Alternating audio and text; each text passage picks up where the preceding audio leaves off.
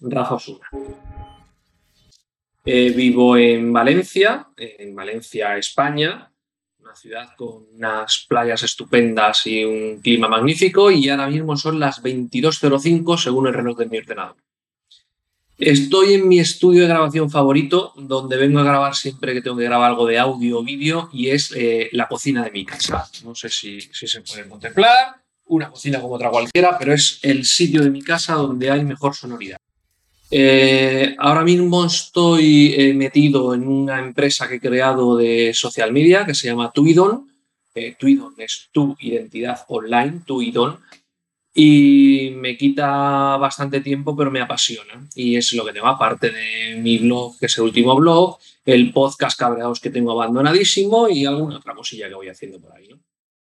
Me gusta la comunicación, la interacción, la posibilidad que te da Internet de, poder comunicarte con, personas que a lo mejor están muy lejos, como estoy haciendo ahora mismo con, contigo, tú estás en Suecia, yo estoy en España y, podemos comunicarnos.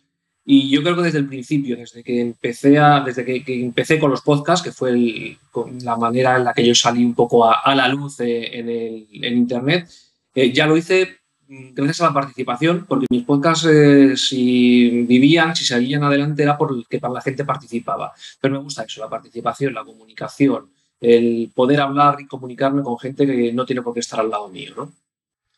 Lo que no me gusta son los, los gurús, los listillos, los que saben de todo, los que o hacen las cosas como digo yo o no están bien hechas, los que parece que siempre tienen la razón vamos, ni se te ocurra ir por un camino distinto al que, al que ellos te fijan, ¿no? Eh, yo creo que la, vida no es así. La vida es que cada uno se puede marcar su camino, cada uno puede hacer las cosas como cree. Si es que realmente lo crees, si tú crees en una cosa, adelante y no te fíes de, falsos gurús ni cosas por el estilo. ¿Qué llevo en los bolsillos actualmente? Ahora mismo nada, ahora mismo los tengo completamente vacíos. Normalmente lo que llevo es eh, dinero, dinero poco, porque yo soy más de tirar de tarjeta, pero bueno, siempre me gusta llevar algo de dinerillo suelto, pues lo típico, para la cañita, para el café y todo esto. Eh, el móvil, por supuesto, que no falte. Y los auriculares, como estos que llevo, o estos mismos que llevo ahora mismo, pues porque los conecto al móvil y voy escuchando podcast, música, lo que sea, cuando voy por la calle, en autobús o por ahí. Y, poco más. La verdad es que no, no suelo llevar nada más en los bolsillos mi primer recuerdo de Internet. Es que ni siquiera sabía que se llamaba Internet en aquel momento. Yo trabajaba para una empresa americana, ATT, eh, en España, acaba de llegar a España esa empresa, y eh, bueno, nos comunicábamos con los americanos pues, por un sistema que yo no sabía cómo se llamaba. Era el correo electrónico, luego lo descubrí y, ese correo electrónico iba por Internet.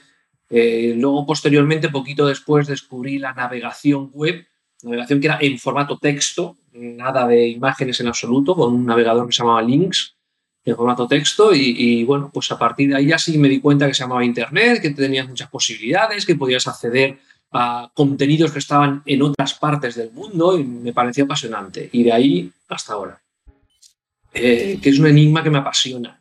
La verdad es que eh, a mí si me dicen que me tengo que morir mañana, me jodería un montón por no saber no enterarme, pero de cosas niñas, como por ejemplo, ¿qué va a traer el próximo sistema operativo del iPhone? O, de los Mac, o de los Macs, o yo qué sé, a mí esa cosita de saber qué va a pasar dentro de dos, tres meses, eh, qué nuevas funcionalidades nos vamos a encontrar, qué nuevos servicios web, eh, qué nuevas redes sociales, todo ese tipo de cosas me, apasiona. Eso es el futuro, es un futuro a lo mejor a muy corto plazo, pero que es el que hace que, por lo menos yo siga vivo y con ganas. A mí el futuro a muy, muy largo plazo, de qué voy a ser yo cuando tenga 80 años y eso, ni me lo planteo. Pero el futuro a ese corto, medio plazo me, apasiona, me, gusta. Hombre, pues yo creo que cinco, o a lo mejor más, más que cinco, pero los nacimientos de mis dos hijos, eh, sin ninguna duda. El, el estar ahí como, como estuve yo viéndolo en directo, cómo aparecían esas cabecitas, cómo salían, cómo... esos, no sé si cinco o más minutos. Eh, pues sinceramente porque Dani es un tío majísimo, eres eh, un amigo, desde, yo creo que desde el primer momento en el que... Porque interaccionas con mucha gente en esto de de la web, del podcasting, de la red 2.0, como lo queramos llamar. Pero hay ciertas personas, y tú tal vez, Dani Aragay, es uno de ellos, que eh, desde el primer momento dices, mira, este es un amigo. Y me da lo mismo que estés a, miles de kilómetros, que estés donde ser, eh, siempre eres y serás un amigo. Y, joder, un, un, amigo te pide cualquier cosa y no puedes decir que no, desde luego. Pues nada, mm, muchas gracias Dani por haberme invitado, muchas gracias a todos los que habéis estado viendo esto. Y ahora, dime tú.